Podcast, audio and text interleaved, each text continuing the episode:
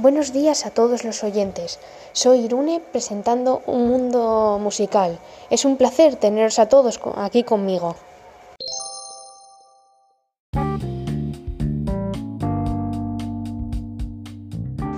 Hoy traigo como propósito contaros un poco sobre la evolución de la música y sus características.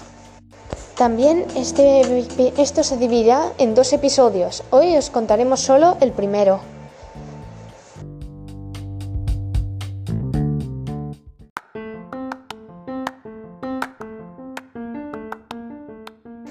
El primer tema del que quiero hablar son las películas mudas, ya que éstas también poseen un pequeño acompañamiento y sonidos que van junto a ellas.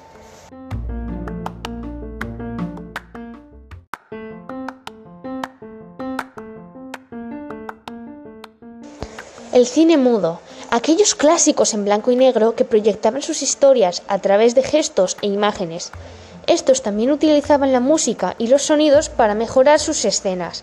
Algunos ejemplos pueden ser pequeñas melodías dependiendo del tipo de escena, aunque siempre exageradas, y alguna bocina para mm, detallar un momento cómico.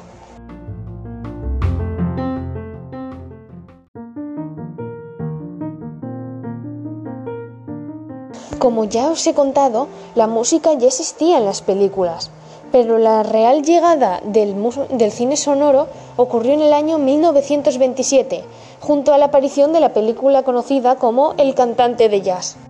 Esta fue la primera en tener la música y los diálogos sincronizados parcialmente. A partir de este momento, este tipo de películas empezaría a esparcir y se convertiría en toda una revolución.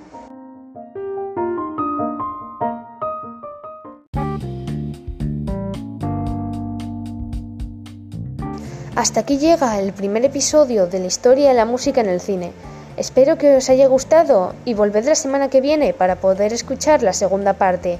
Muchas gracias por estar aquí con nosotros.